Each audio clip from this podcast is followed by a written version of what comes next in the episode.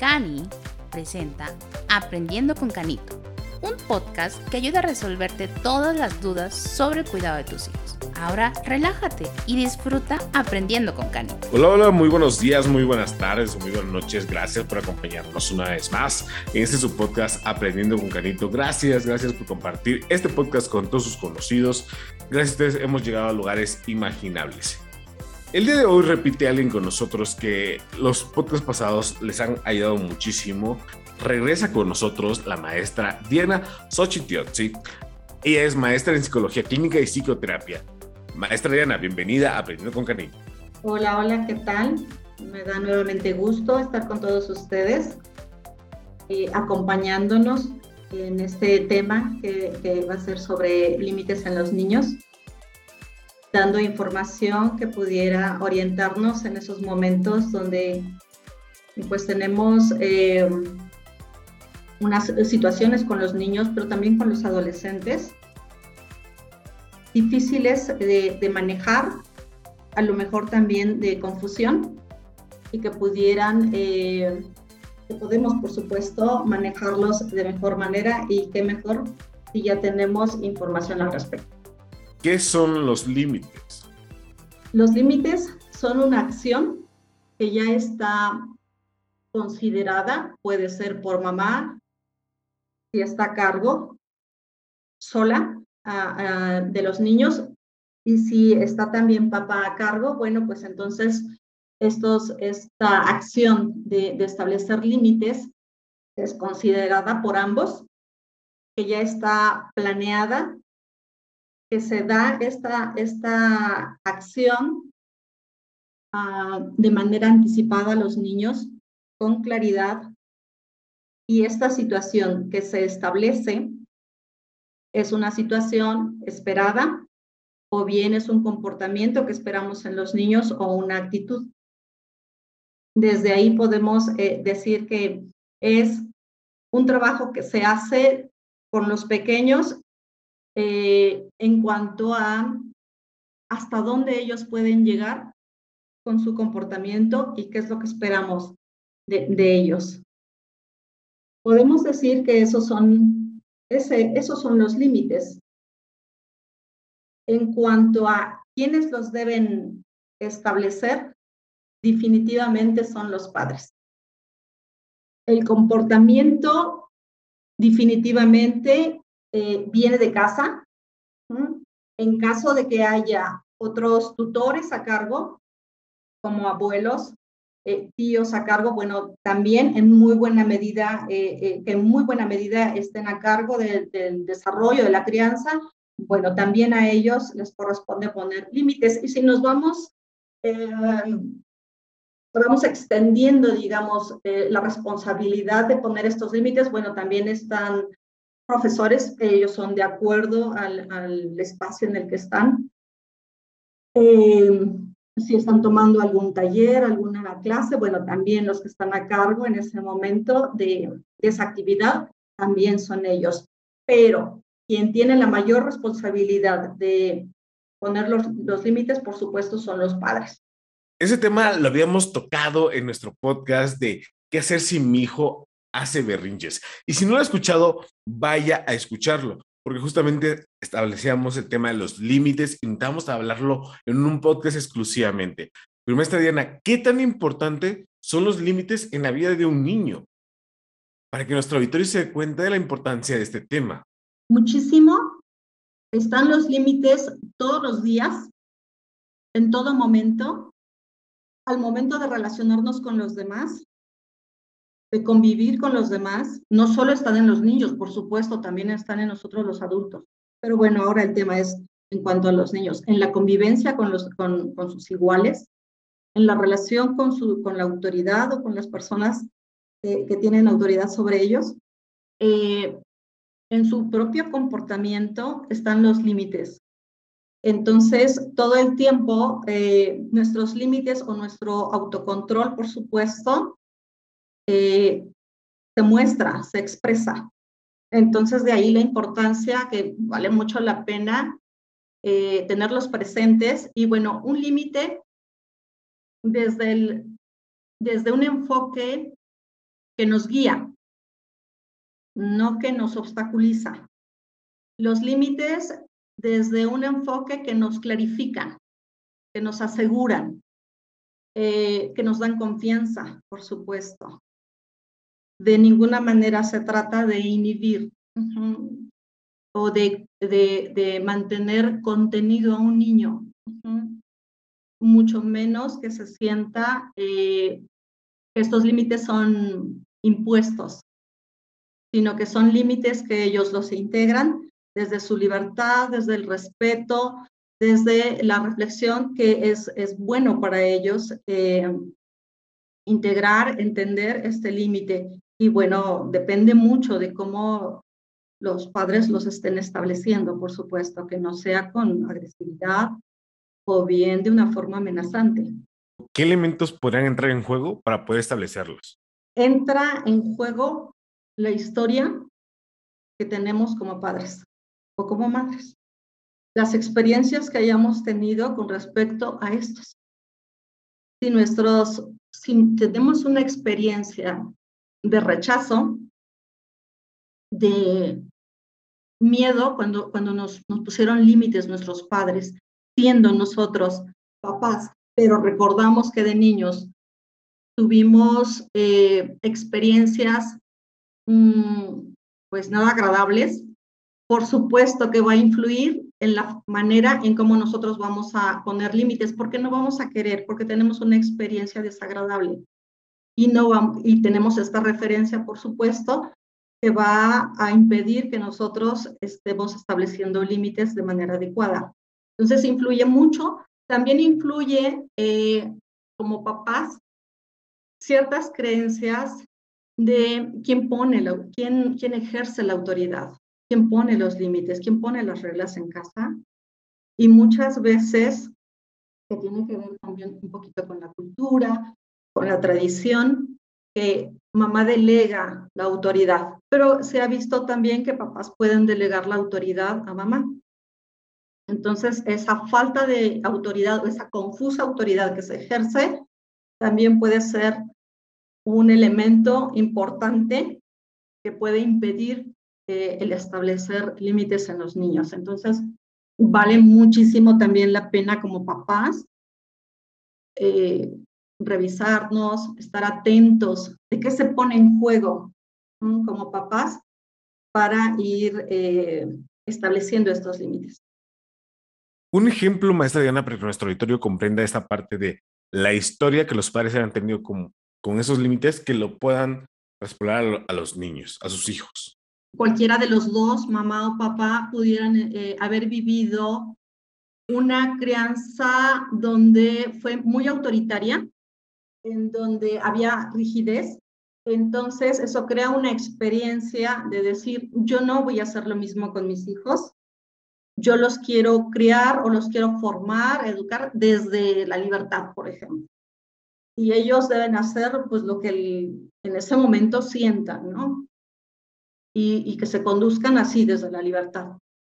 Pero bueno, eh, y eso tiene que ver más como conmigo, no tiene que ver con el desarrollo y lo que está necesitando el niño para que pueda conducirse.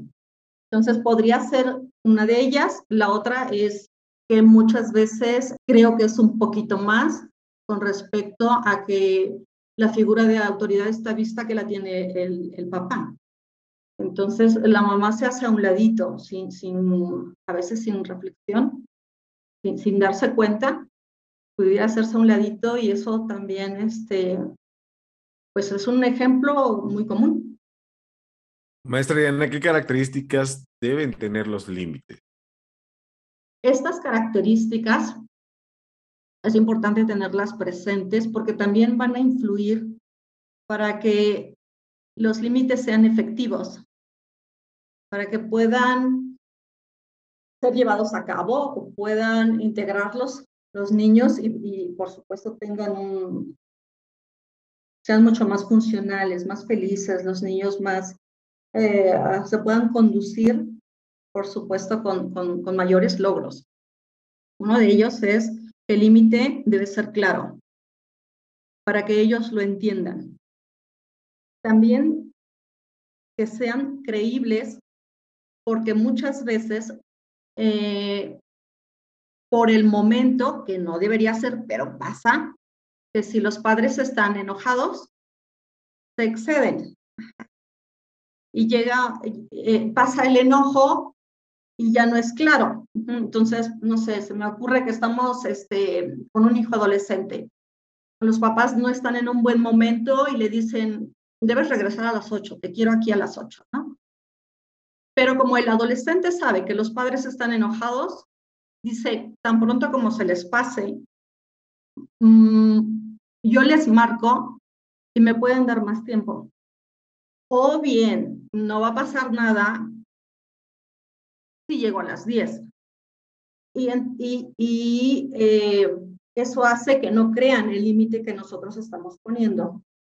También nuestro límite debe ser consistente. Es no solo cuando estamos enojados vamos a poner este, límites. Bueno, de preferencia no es cuando estemos enojados, es cuando estemos tranquilos, ahora sí vamos a poner límites, vamos a dialogarlos, eh, sobre todo con, con adolescentes, porque el adolescente tiende, y es natural por, el, por la etapa en la que se encuentra, a que quiera debatir, a que quiera participar, a que quiera dar su punto de vista con respecto a esos límites y está bien. Entonces, eh, el límite se sugiere que se establezca cuando de la manera más tranquila. Si estamos enojados, insisto, entonces podemos eh, excedernos y después modificar. Y ellos al final eh, saben que, bueno, no, no, no va a funcionar el límite. es, es, cambiable, pues es, es moldeable. Y por supuesto, ellos lo van a ver a su favor. Otra característica es que, cuando se den los límites, debe haber seguridad en nosotros. Debe haber certeza de que se va a cumplir. Por supuesto, este límite debe ser reflexionado. Si, si establecemos este límite cuando no estamos bien, no lo reflexionamos. Y muchas veces no solo lo pueden cambiar ellos, por supuesto que lo vamos a cambiar nosotros también. Y el límite no va a ser respetado estas, estas, eh, estas, estas, estos límites, estas características de los límites van a favorecer para que sea efectivo. Hablar de la consecuencia, si no se, si no se lleva a cabo el límite, es algo que también influye en muy buena medida. Es decir, si llegas después de las 8, ¿qué va a pasar? Y eso hay que tenerlo muy claro. Si le vuelves a pegar a tu hermana, ¿qué va a pasar? O si vuelves a destruir un, juguete, ¿qué va a pasar? Eso depende de cada quien. Se sugiere que las consecuencias de no respetar un límite sean consecuencias naturales y que por supuesto si se llega a respetar el límite, que también haya refuerzos positivos que se aliente pues a seguir respetando los límites. Muchísimas veces, nuevamente lo digo, las consecuencias no se llevan a cabo o no se saben. Y el límite se le resta fuerza, se le resta valor, pero es que la verdad no los hemos eh, manejado de una forma completa o bien reflexionada, estar de acuerdo también con la pareja porque si yo mamá los pongo, pero resulta que viene papá y me dice que no está de acuerdo y él es eh, una de las personas que, que, le resta esa fuerza al límite, híjole, pues eh, definitivamente no va a funcionar, ¿no? Algo también que es eh, muy, muy importante es para qué poner límites.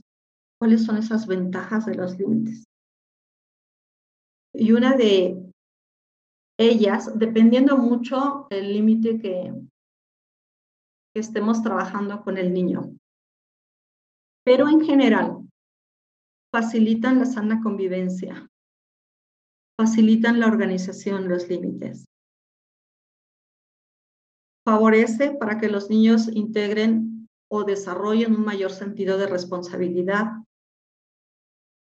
haya un mayor autocuidado, pero también cuidado de nuestro entorno, cuidado de las relaciones, por supuesto, eh, dependiendo de los valores que nosotros queramos que estén más presentes en nuestros hijos o les demos prioridad, también podemos favorecer ello, también la independencia. Así como nosotros podemos mm, tener una, mayor convivencia con, la familia y tener una mayor función como integrantes de la familia y el ambiente familiar puede funcionar mucho mejor si estos límites son claros. Porque eh, sobre todo los adolescentes, pero también los niños, mm, me ocurre 8, 10 añitos, ya pueden cuestionarlos y pueden decir, ¿para qué? ¿No? Si nosotros nos cerramos, si estamos en un momento de enojo, nos vamos a cerrar y tal vez solo vamos a buscar que los acepten y ya. Pero si hay un momento de, de, calma para hablar de los límites, por supuesto que podemos compartir todo esto y el límite es aceptado de una manera más consciente, es aceptado este límite eh, eh, sin resistencia, con más apertura y tiene mucho más posibilidades de que sea efectivo el límite. Vale mucho la pena también mencionar que los límites favorecen muchísimo para que vayamos enseñando cómo funciona este mundo, cómo funcionan las relaciones, cómo es la organización, no solo en casa, sino también en la escuela, en un futuro, por supuesto, eh, eh, en un ambiente laboral, que desde ya les va a servir para conducirse o para saberse conducir en diferentes áreas, pero que para que también ellos pongan límites cuando sean adultos o cuando vayan siendo adolescentes. También vale mucho la pena eh, que desde la infancia ellos integren los límites y posteriormente puedan poner límites a los demás. Esta información creo que es súper valiosa para todos nuestros padres. Y muchos de los que están escuchando en este momento a lo mejor dicen, esto no lo hice. y ya tengo un niño de 3, de 5, de 10 años. ¿Todavía estoy a tiempo de poner los límites? Es mucho más la edad en la que nosotros estemos viendo a nuestro hijo que le está costando eh, respetar ciertos límites que ya como sociedad tenemos un poquito más en claro, pero a él le está costando, si tiene ocho, pero también si tiene 15, vale muchísimo la pena ya hacerlo pronto. Por supuesto que a un niño menor es más fácil, es más, mm, está más accesible, está más abierto que alguien de 15. Pero está la edad en donde nosotros estemos eh, considerando que vale mucho la pena guiarlo, orientarlo, darle estructura, y que el límite se, se vaya estableciendo de manera clara con las características que, he mencionado, está perfecto hacerlo a, la edad que, nosotros estemos viendo, pero desde pequeñitos, en realidad este trabajo es, no sé, desde los dos, tres años, hay que ir identificando eh, en qué momento vale mucho la pena dar esta estructura. Maestra Diana, ha sido un podcast súper enriquecedor, súper bueno, y, y vuelvo, vuelvo a repetirlo a nuestro auditorio, si no escucha el podcast de mi hijo hace berrinche, vayan a escuchar porque complementa mucho este podcast. Entonces, y además todos nuestros demás capítulos, si son nuevos, es súper importante el tema de los límites niños porque, como lo dijo la maestra Diana, son fundamental para el desarrollo de nuestros hijos. Maestra Diana, ¿cuáles serían sus recomendaciones finales para nuestro auditorio? Bueno, la edad que sea está muy bien para darles esa ¿cómo llamarle? Como esa luz, esa claridad, cuando ellos se resisten a, esa adaptación, a esa organización, a esas reglas, a esos valores, a, lo que nosotros deseamos que nuestros hijos eh, les acompañe toda la vida en su, en su persona, en su comportamiento, en sus actitudes, hacerlo en, yo digo, eh, y lo sugiero así, desde muy pequeños, dos, tres años. Pero si vemos que a los 15 o, a mayor edad podemos todavía favorecerlos, que sí se puede hacer, adelante, hay que hacerlo eh, cuando nosotros estemos viendo una necesidad así. Y revisarnos eh, qué sucede con nosotros al momento de establecerlos, qué nos impide, qué nos está dificultando, eh, qué confusión podemos tener o qué dudas podemos tener al respecto. Si las podemos ir aclarando con, nuestra propia formación, con literatura que podamos, eh, en la cual podemos apoyarnos, bien. Si no es posible, sí buscar ese apoyo. Recordemos que los primeros siete años de vida son cruciales. Nuestros hijos dependen en muy buena medida de nosotros. Entonces, eh, ¿por qué no? ¿Por qué no hacer esa, esa reflexión, esa atención como papás, si, algo nos pudiera estar este, impidiendo establecer estos límites?